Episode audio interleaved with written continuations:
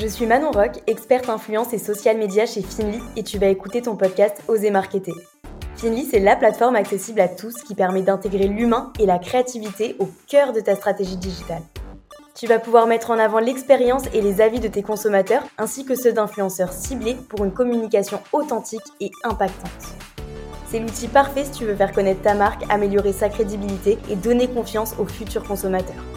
J'espère que ce podcast te plaira. Si c'est le cas, n'hésite pas à t'abonner. Hello la team podcast, bienvenue dans ce nouvel épisode d'Oser Marketer. Aujourd'hui, on va parler d'un sujet qui touche les restaurateurs.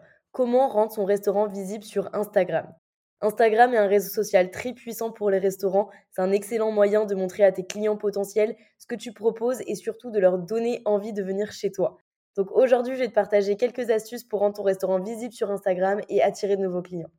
Pour commencer, il faut que tu saches que ton Instagram sera plus consulté que ton menu, alors tu dois absolument le soigner. Tout d'abord, il faut que tu prennes de belles photos de tes plats. Les gens mangent d'abord avec les yeux, ça il faut le savoir. Alors c'est important de mettre en valeur tes plats avec des photos de qualité. Pour ça, tu peux utiliser un smartphone, mais si tu veux aller un petit peu plus loin, tu peux investir dans un appareil photo ou faire appel à un photographe professionnel. N'hésite pas à jouer avec les lumières, les couleurs pour rendre tes photos encore plus attractives. Pour créer du contenu de qualité, tu peux aussi faire appel à tes consommateurs, c'est ce qu'on appelle les contenus UGC et ça fonctionne super bien dans le secteur de la restauration parce que les contenus sont clairement instagrammables, on va pas se le cacher. Si tu veux déposer une annonce pour trouver les prochains consommateurs qui créeront du contenu pour ton restaurant, je te mets le lien de la plateforme du GC Fini en description de ce podcast pour que tu puisses y déposer un brief.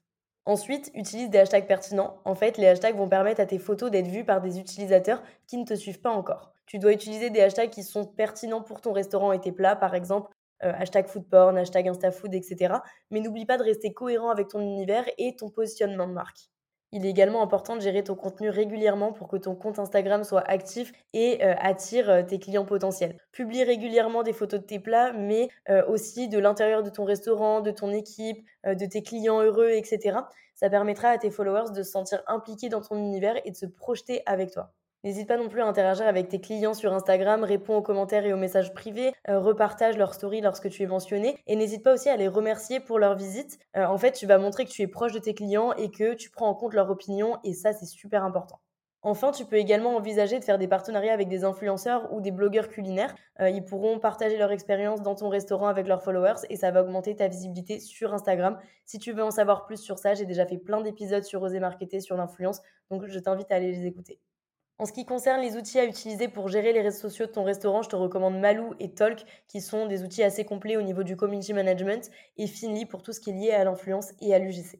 Voilà pour ces quelques astuces pour rendre ton restaurant visible sur Instagram. J'espère que ça t'a été utile et que tu pourras les mettre en place rapidement. N'hésite pas à me donner ton feedback sur LinkedIn et rendez-vous la semaine prochaine pour un épisode d'Oser Marketer. À bientôt! Merci d'avoir écouté ton podcast Oser Marketer. Si l'épisode t'a plu, n'hésite pas à laisser un avis et partage-le autour de toi. Pour tester la plateforme du GC et d'Influence Finly, rends-toi dans la description de l'épisode ou sur le site www.finly.co. Je te dis à la semaine prochaine pour un nouvel épisode et n'oublie pas de t'abonner à la chaîne.